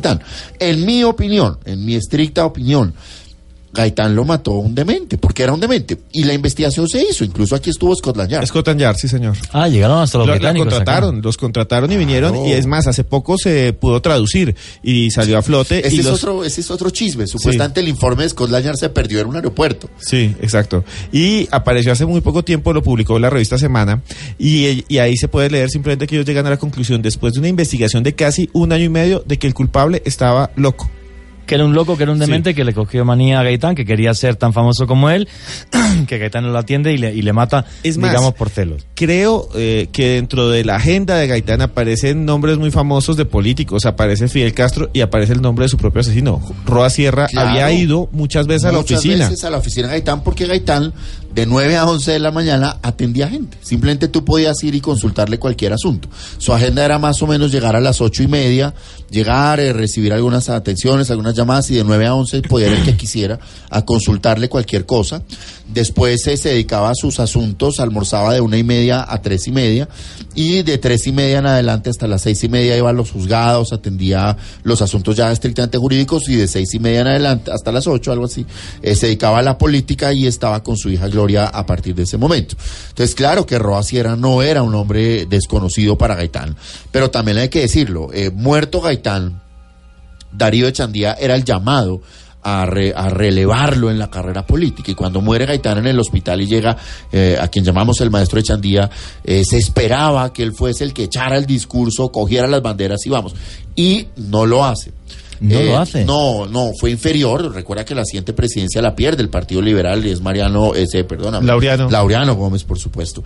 Fue inferior, eh, fue inferior al reto, pero es el ministro de Justicia. Lo nombra ministro de Justicia para conflarar un poco esa crisis y él designa a un eh, magistrado de la Corte Suprema como investigador del caso. O sea, Colombia hay que decirlo, puso lo mejor de sus hombres para investigar el caso y todas las investigaciones arrojaron como resultado que este tipo era un demente. Y por eso, para que veas tú lo que son los pleitos en Colombia, a Gaitán lo mataron en el 48, pero finalmente descubren que el asesino fue Roa Sierra y que pues no había por qué seguir con ese proceso en el año 76. En el 76. wow. Y eh, hay un político conservador, prepárense lunáticos porque esta es otra teoría conspirativa sobre la muerte de Jorge Eliezer Gaitán. Quiero que ustedes nos digan con el numeral Bogotá Luna Blue qué piensan de esta. Un político conservador muy famoso, José María Nieto, escribió un libro en los años 60-70 que se llama La batalla contra el comunismo en Colombia. Él dice que tuvo acceso a varios detectives pagados por el gobierno colombiano para investigar el caso de Gaitán y que llegaron a esta conclusión, que esos detectives habían localizado en Europa a un señor que se llamaba Miso Rajuk. Miso Rajuk era un yugoslavo que después confesó que estaba al servicio de la KGB. Y en la confesión de este señor, supuestamente que está en este libro, dice que él se había reunido con un ministro que sí existe, que era el ministro del Interior de Hungría, de la Hungría comunista, que se llama Laszlo Rajic. Laszlo Raj, perdón. Ese señor existió y efectivamente dentro de los archivos de la KGB, este ministro era el encargado de hacer los planes de inteligencia para América Latina, para expandir el comunismo. Según él, ellos habían venido en una unidad de la KGB a Bogotá para tratar de convencer a Gaitán de que se volviera marxista y apoyara una revolución y que si ellos lo hacían, si él lo hacía, le iban a apoyar con todo desde la Unión Soviética. Gaitán aparentemente les dijo que no, los sacó de la oficina muy mal, dijo que él no era comunista, que odiaba a Stalin, que odiaba eso y después entonces dijeron, pues la única forma de que esté aquí una revolución es matar a Gaitán y cuando se muera al pueblo, la gente de que izquierda- la gente de izquierda se tome eh, la las rabia y se tome el poder. Sí. Esa es la teoría de que la KGB estuvo involucrada con Gaitán, que Sí, puede escribe este señor. ¿Tiene algún tipo de sensatez desde tu punto de vista, que eres historiador? Bueno, no? mire, eh, hay dos puntos que podrían ser. El primero, la Unión Soviética, eh, tanto como los Estados Unidos, manejaba ese tipo de estrategias Ah, sí, en la claro. Guerra Fría. Eso sí es verdad. Lo segundo, dentro de los testimonios de las personas, inclusive de la secretaria y de las personas que están alrededor de Gaitán en la oficina, dicen que efectivamente unos meses antes llegaron personas a hablar con él y que Gaitán los había echado muy bravo, pero nunca se supo qué era. Para, mucho, para muchos Ni siquiera si eran extranjeros, Nada. si eran colombianos, nada. eh, que eran personas que no eran del entorno, que no eran de Bogotá, que vinieron a buscarlo y a hablarle y que él muy bravo los sacó, pero de una manera muy fuerte como él nunca lo hacía. Y eso concuerda con lo que dicen los de la KGB, que habían ido a buscarlo y que lo sacó de una manera muy grotesca y muy soez. Wow. Madre mía, pues vaya historia. O sea, parece que era un hombre que era un genio, pero que lo quería haber muerto medio mundo. O Sí. sea, tremendo. Y, y- e incluso eh, personas que, eh, muerto Gaitán, trataron de desviar la investigación, ¿no? En algunos casos para involucrar a seres humanos pues, que no tenían nada que ver, es decir, toda la teoría de Laureano Gómez, de Álvaro Gómez, incluso. Pero ahora que estábamos eh, revisando para, para, pues estudiando para el programa, me encontré incluso que hubo un tipo que confesó falsamente ser el asesino de Gaitán. No. Esto es increíble, esta es una colombiana. Después de ver todo, el- después de ver todo el mundo que, que fue Roa, No, que le pegó los tres tiros. Llega y dice, no, soy yo. Él se llamaba Evaristo Elí Sarmiento Arenas. ¿Qué fue lo que hizo este sinvergüenza? Sabía que había un sacerdote en Chinaco, tan norte de Santander, llamado José David Cote Castillo, que era cura y odiaba a Gaitán. Entonces este sinvergüenza le escribe una confesión y le dice, yo fui el que mató a Gaitán. Por favor ayúdeme a conseguir una cédula nueva, a conseguir unos papeles nuevos para poderme volar. ¿Qué fue lo que se descubrió? El tipo era un homicida con un antecedente penal buscado por la justicia, un prófugo, y quiso aprovechar esta oportunidad para que el cura, en aras de, de amistarse con él, eh, le diera unos documentos que le permitieran escaparse. Mira, en la investigación del caso de Gaitán hay tal cantidad de desviaciones, dilaciones, todo lo que tú quieras. Lo que, que probó la justicia, probó primero que Roa Sierra sí disparó esos proyectiles, que los proyectiles del revólver de Roa Sierra fueron los que mataron a Gaitán. O sea, no hay duda, No hay duda porque ninguna. habrá quien dice que él vio eh, a otra persona disparar. Incluso han dicho que uno de quienes acompañaron a Gaitán fue quien lo mató. Plinio. Plinio, no, bueno, no, lo no. que decía la radio ese día es la policía matado a Gaitán, la policía. sí. Nada, fue Roa Sierra. Claro que puede haber algo detrás de él. Yo no, yo no lo creo, pero bueno, puede ser eso. Eso lo demostró la justicia. Entonces se hizo la investigación a la colombiana, es que fue asesorado por Scotland Yard y lo que arrojó fue que fue el señor eh, Roa Sierra. Entonces, pues finalmente cuando dice no, pues en definitiva fue Roa Sierra, entonces pues demos por terminado el proceso para que tú vayas viendo la colombianada, como en todas las cosas de nuestra vida. Alguien dice, bueno, listo, ¿no? Entonces es Roa Sierra, pues el señor está muerto, luego yo no puedo proseguir con la investigación. Cierran el proceso en el año 1951. En ese momento el juzgado era el primero a nombre de un hombre que, el juez era un tipo que después en Colombia va a ser magistrado de la Corte Suprema, eh, que se llamaba Simón Montero, y dice, no, pues aquí al señor eh, lo mataron y fue Roa Sierra, luego yo, año 51, no lo voy a seguir investigando. Y como siempre sucede en Colombia, alguien dice, qué pena con usted, aquí falta un papel, porque usted no puede cerrar el proceso si no firma el procurador. Entonces lo reabren en el año 71, siguen buscando y en el año 76 con eh, un- pues con personajes que son muy importantes para el derecho penal colombiano como Pantaleón Mejía, un distinguido magistrado del tribunal, Didimo Páez que llegó a ser magistrado de la Corte Suprema, el fiscal era Diego Corredor que es un penalista pero reconocidísimo hoy en día. Dicen, pero es que lo mató Roa Sierra y el señor está muerto, pues no podemos investigar a los muertos. Por eso el juicio de Gaitán yo creo que también debe ser un récord mundial. Lo matan en el 78 y la, y la causa descubre que el señor está muerto en el año 76. Esto es una vergüenza. No, es una locura. Sí. Sí, Yo quiero contarles otra teoría. Antes de saludar a David Chala, Jaciel JWR, Alejandro Rincón y Bracamonte Blue y Mario que viene en los tombos y 1986 que hasta ahora están tuiteando con el numeral Bogotá Soluna Blue. Mire, doctor Bernate, que eh, hay un coronel eh, retirado del ejército ya pensionado, Luis Alfonso Mera Castro. Sí. Él escribió un artículo que movió un poquitico los hilos de las conspiraciones, al lado de que Gaitán había sido asesinado por el mismo gobierno conservador. Este coronel dice que dentro de su barrio y dentro de sus allegados había un antiguo agente de la inteligencia colombiana que se llamaba Pablo Emilio Potes. Pablo Emilio Potes eh, estaba muy enfermo, vivía, incluso él da la dirección en la calle 63 en Bogotá, creo que alrededor de la 17, y él fue a visitarlo, él estaba agonizando y le dijo, yo maté a Gaitán. Ahí puede ser un loco o puede ser lo que sea, Sí. puede ser lo que sea, pero escuchen esto, Plinio Apuleyo Mendoza, el hijo de Plinio Mendoza Neira, el hombre que estaba al lado cuando mataron a Gaitán, dice que recuerda que su papá había visto un hombre en ese momento y lo dijo frente a la revista Semana y lo podemos llamar un día y lo dijo para el tiempo, creo. Y dice que había visto un hombre atrás. Eh, el papá había dicho que había visto un hombre atrás cuando le dispararon a Gaitán, un hombre atrás de Roa, como que lo empujaba a hacer el crimen, como que le decía hágale. Y después dice que Plinio pues era una famosa, un- una persona muy famosa, que le informaron que esa persona era de apellido Potes. Y eso tiene toda conexión con el artículo que hizo el coronel, que no se conocía con el señor Plinio Mendoza, y ahí hay otra teoría de que sí era una conspiración desde el Estado. Sí, siempre se ha intentado eh, señalar al Estado y particularmente al Partido Conservador, a los Estados Unidos y de alguna forma frenar el eh, movimiento comunista que se hubiera podido gestar en América Latina, digamos, dentro del Plan Marshall, eh, aprovechando además la conferencia panamericana y demás. Pero lo que dijo la justicia y con toda la seriedad que se llevó esa investigación es que Roa Sierra era un demente y lo mató. Oye, la pregunta también clave. ¿Era comunista Gaitán o no era comunista Gaitán? No. No, no.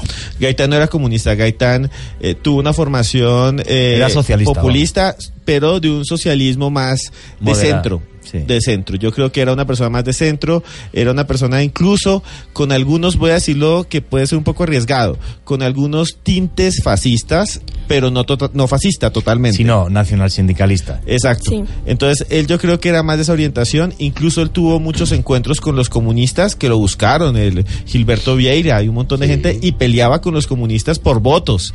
Y en su momento él se opuso y les decían los comunes a los comunistas, mientras los gaitanistas trataban de separarse de ellos. Era una persona que buscaba las bases populares. Eso es lo que yo creo que pasó. Yo creo que era un liberal socialista, pero jamás lo hubiese yo visto como un comunista y resulta muy doloroso, porque aquí un tuitero nos pregunta que hoy en día el apellido de Jorge Eliezer Gaitán se utilice para las autodefensas gaitanistas. Pues este Sí. señor, lejos de una cosa de esas, un pacifista, un liberal. Yo lo veo como un liberal clásico, ¿no? Y ahí, eh, si tú quieres ver la línea de pensamiento de Gaitán, ¿cómo la vas a construir? Tú puedes construirla a partir de Uribe Uribe, yo creo que ahí es donde está el origen de esto. Tú la vas a construir con Benjamín Herrera. Benjamín Herrera es súper importante en la, en la línea ideológica de Jorge Eliezer Gaitán, al punto que cuando fundan la Universidad Libre, que es una universidad de ideas liberales, pues el primer llamado a dirigirla fue Gaitán. Es un poco la línea ideológica de Gaitán, yo la encontraría hoy en día en la Universidad Libre y esa podría ser.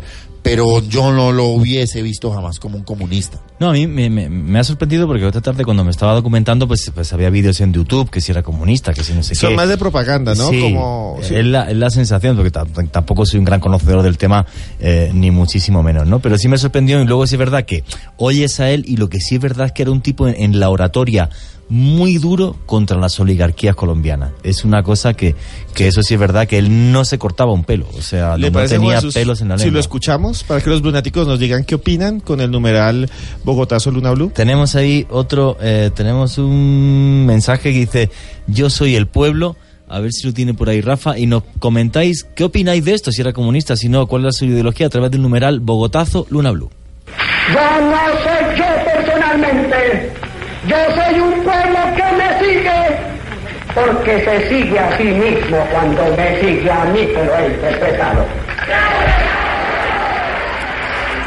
Tenía una oratoria eh, tremenda y sabía llevarle a la gente al corazón. Quizás también eh, una de las claves, ¿no? En, en, en, en una Colombia eh, donde las oligarquías te- tenían un peso eh, tan tremendo, él venía de una clase humilde, era un hombre que se había hecho a sí mismo y les podía mirar a la cara. Y claro, eso, eh, pues hay mucha gente a la que le puede molestar. obviamente. Pero si tú miras, digamos, en su juventud, los, los maestros que tuvo de oratoria, pues yo no sé, pues yo creo que están entre los mejores oradores del que ha visto la Sí. humanidad. O sea, estamos hablando de Mussolini, Sí, estamos hablando Fermi. de Ferri. Sí, sí, ya muchos de nuestros oyentes querrán un poco como ver de dónde toma Gaitán eso. El- el- eh, hay un trabajito que se consigue, está editado por Temis, que se llama Defensas Penales. Es de Ferri, son las defensas que hizo Enrico Ferri.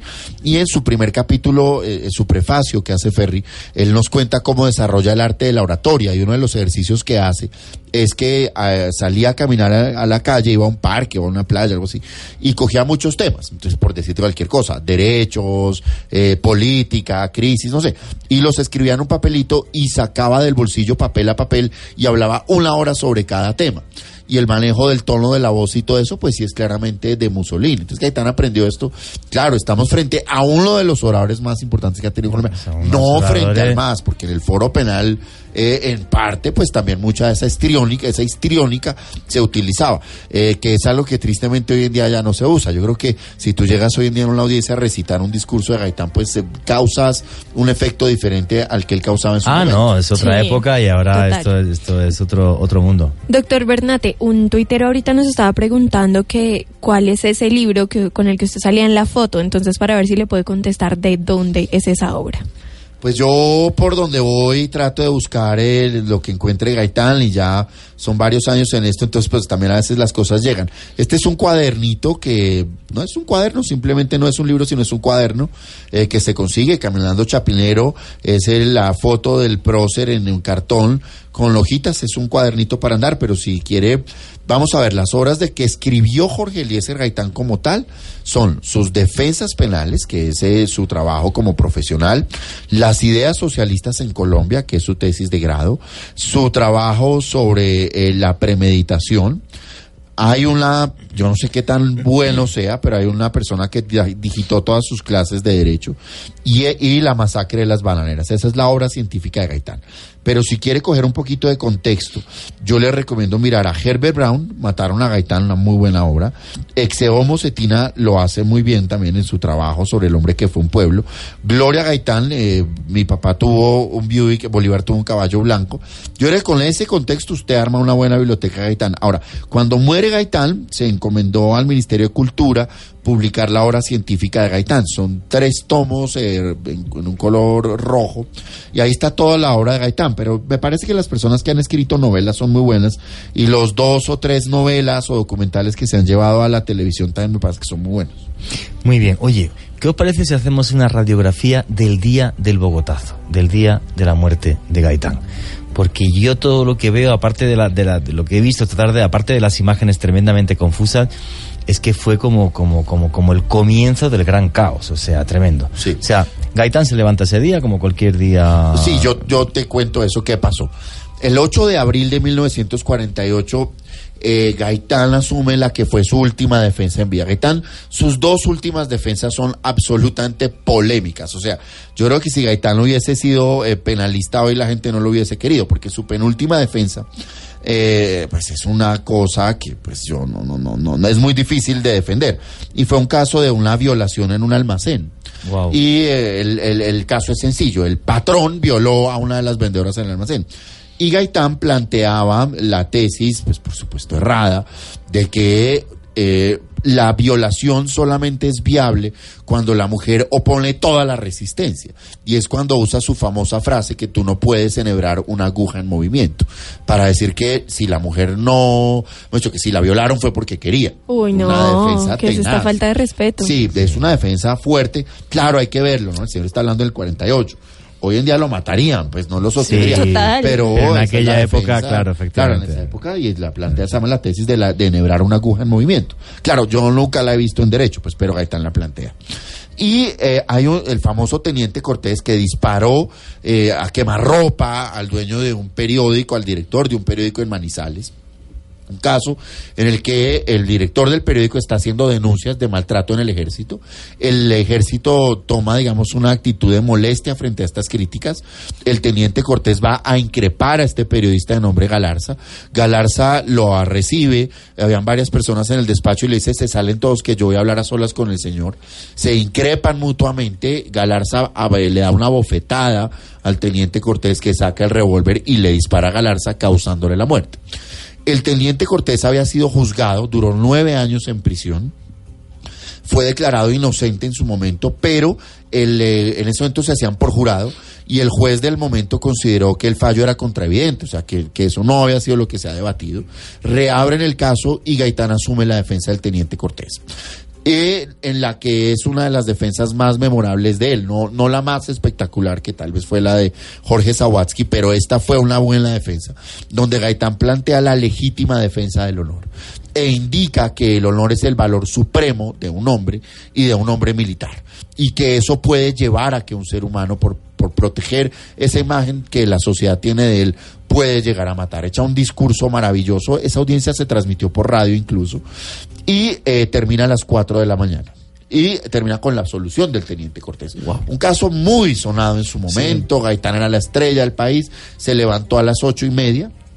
eh, desayuna con su esposa Amparo y con Había su dormido Gloria. cuatro horas y media, Durmió cuatro horas y media en una camita, Esteban, es una cajita de Chiquita, fósforos. La sí. cama La es cama una.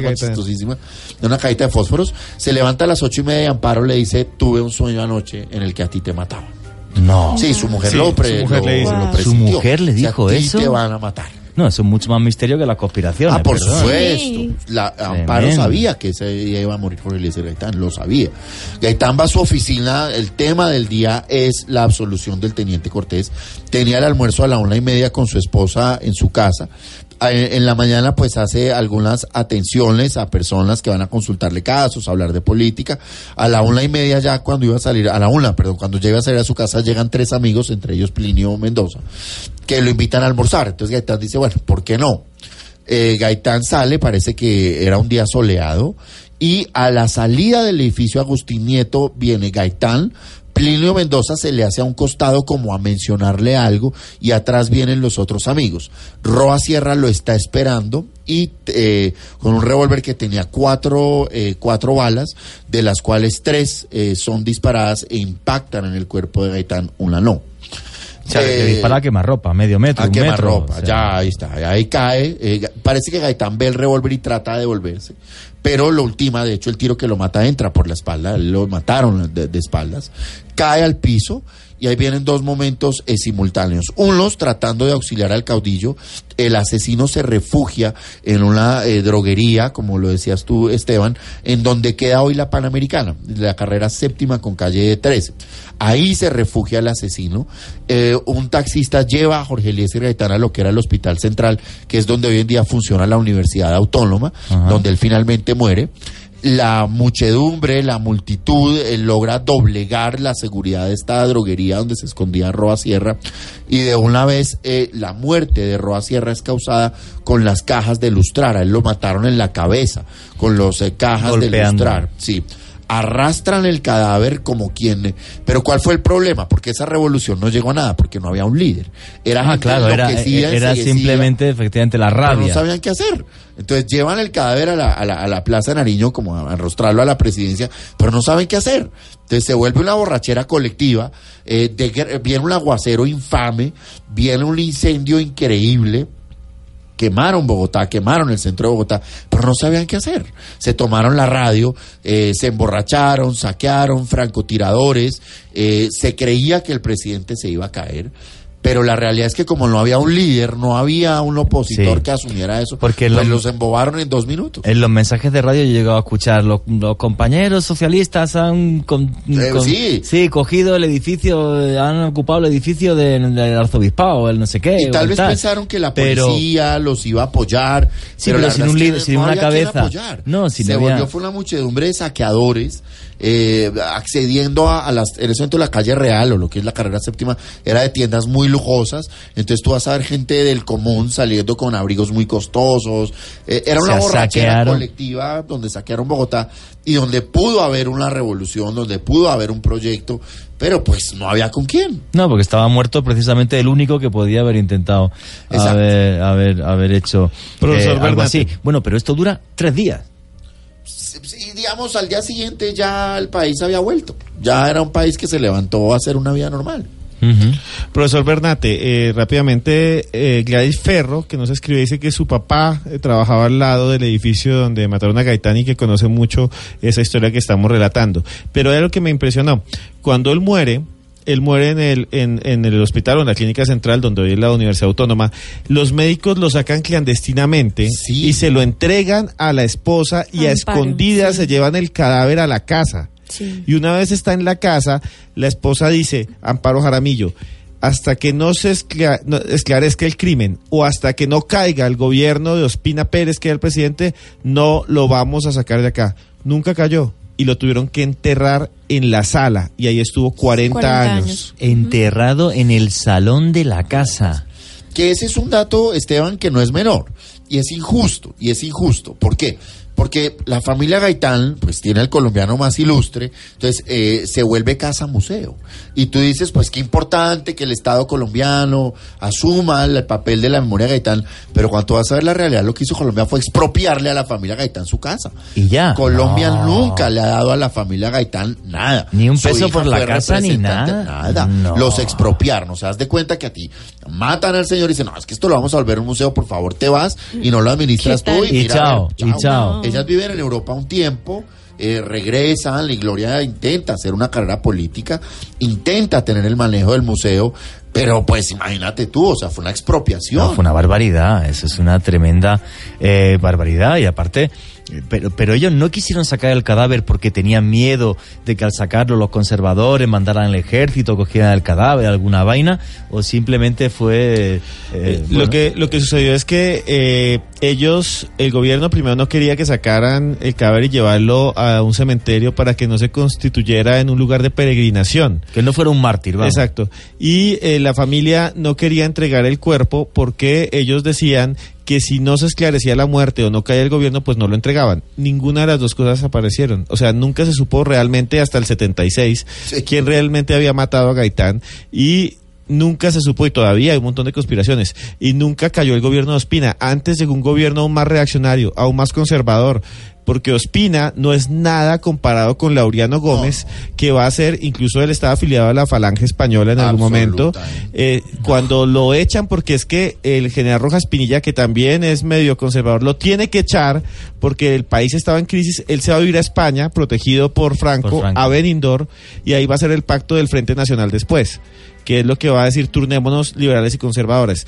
Durante todo ese tiempo, el cadáver de Gaitán estuvo bajo la sala de la casa, bajo el parqué de la casa. He visto un, un vídeo, que, varios vídeos que además están, están en tu Twitter, arroba Cruz Escribiente, están retuiteados también en arroba desmejorada guion al piso y en arroba Juan G. Vallejo, que tú has estado esta tarde en la casa de, de Gaitán, pero lo han sacado ya de la sala y el cadáver está en otro sitio. Sí, señor, el cadáver lo colocaron eh, sobre una construcción, al lado de una construcción que hizo Rogelio Salmona, uno de los arquitectos más famosos de Colombia, que también ya murió, y eh, por instrucciones de su hija lo han sepultado de pie.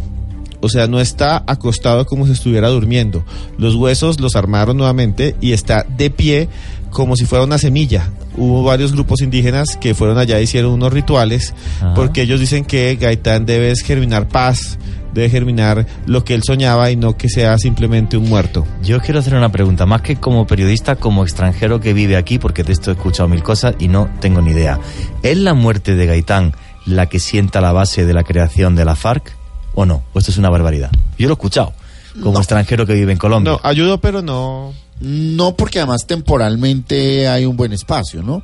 Es decir, eh, el, el colombiano eh, suele pensar, y eh, tal vez es una, una idea común, que la muerte de Gaitán inicia la violencia en Colombia Sí. y producto de la violencia podrían surgir las FARC. La FARC. Pero para cuando muere Gaitán la violencia ya estaba reventada. O sea, Cuando estaba vivo ya había Ah, violencia. y ya Claro, había desplazamiento, hubo desplazamientos ya años había antes y de miles de, todo. muertos en todo el país. O sea, la situación era dramática. No sé si ubicaron el 45, 46, pero la realidad es que la muerte de Gaitán es un revulsivo más de una violencia que ya venía.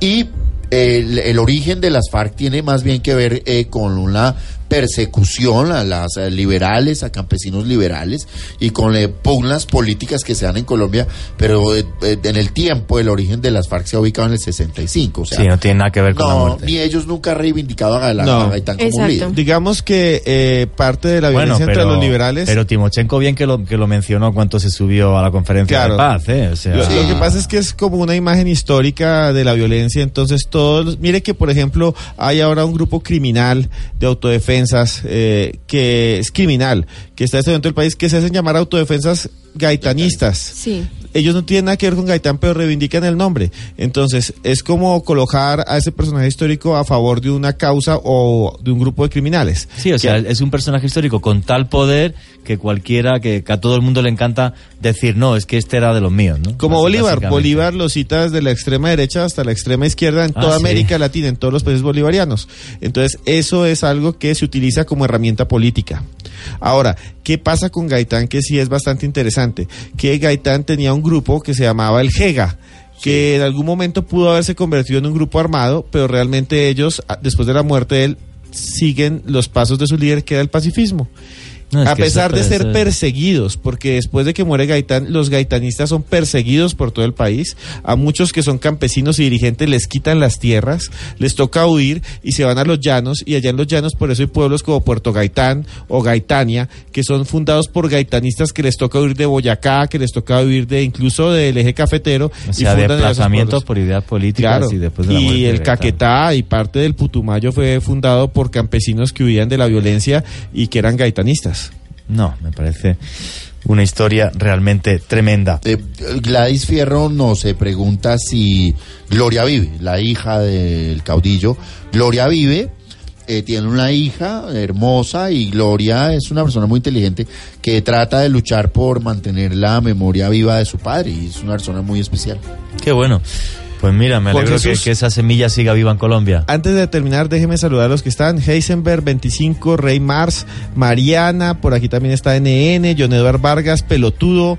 Bueno, un montón de gente que no había visto nunca tuiteando, pero aquí están. Qué bueno que hay nuevos tuiteros en esta noche, que les haya gustado Y que, el programa. y qué bueno que Luna Blue no pare, no pare de crecer Sí, para, les para, hacer, el para, tema. para hacer que todos conozcamos. un Fénix, poco. eso. Bueno, yo no sé vosotros, yo he aprendido hoy la mega barbaridad. no, el un maestro aquí, Bernate, nos es está... un tema que obviamente no, no, no conozco mucho. Vial Arturo, Elmer Mejía, 1986, Daniel Duzán, John Olarte, Gladys Ferro, Alejandro Rincón, Ceci, Edgar Gajo, Néstor Red, Fénix y Christopher JC. Leo Rock también, un abrazo para usted, le mando a Radio Escucha y a Leo Rock. Eh, si quieren, el domingo tenemos un programa en vivo en Más Allá, en Claro Televisión, Canal 107, también va a estar el profesor Bernate y vamos a ver otra de las conspiraciones el mismo 9 de abril, pero después de casi 70 años. Bueno, pues este domingo a las ocho y media en Red Más, otra vez estará ahí el en el profesor programa Más Allá con Joana Bernate. Arenas también estará allá. eh. Eh, efectivamente, y presente dirige el señor Esteban Cruz. Bueno, pues vamos a ir cerrando. Eh, profesor Francisco Bernate, muchísimas gracias por ser parte de Luna Blue. Nos ha dado usted una lección maravillosa. Yo he aprendido un montón de historia de Colombia que para, además para mí me, me encanta y es necesario. Y muchas gracias por ilustrarnos. Vaya personaje, Gaitán, ¿verdad? Vaya personaje y sobre todo es la oportunidad de a través de Gaitán reivindicar el maravilloso trabajo que hacen los penalistas colombianos y de estudiar lo nuestro. Yo he dedicado los últimos años de mi vida a conocer lo más que pueda de Gaitán, pero de también muchos otros penalistas de los que podemos hablar, porque si algo produce Colombia son excelentes penalistas. Y además algo precioso que siempre llevó la paz por bandera. Y eso me parece algo realmente maravilloso. Y vamos a ir ya cerrando, son las 12 y un minuto de la noche.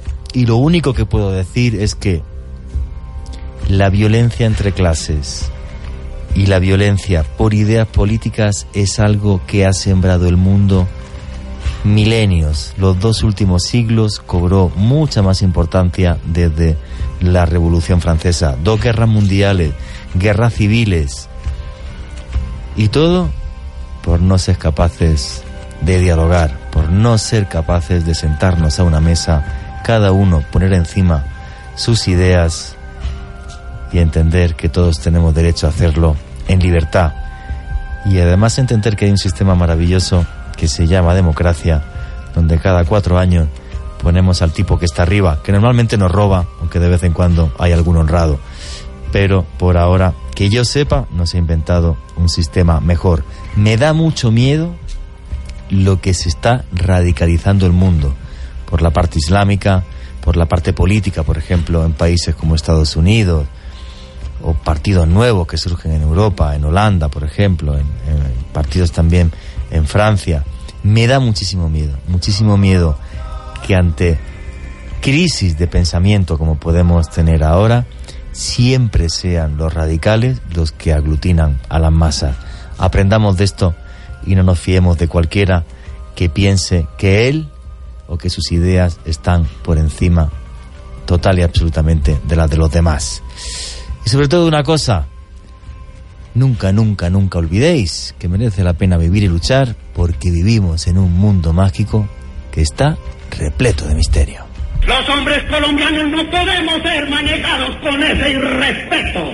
Es nuestra dignidad que está por encima de los partidos, que está por encima de los cálculos momentarios, que está por encima de las papeletas, porque donde no hay dignidad de hombres, todo lo demás está perdido. Pero no resultó tampoco aquella maniobra, que tenía nombre propio.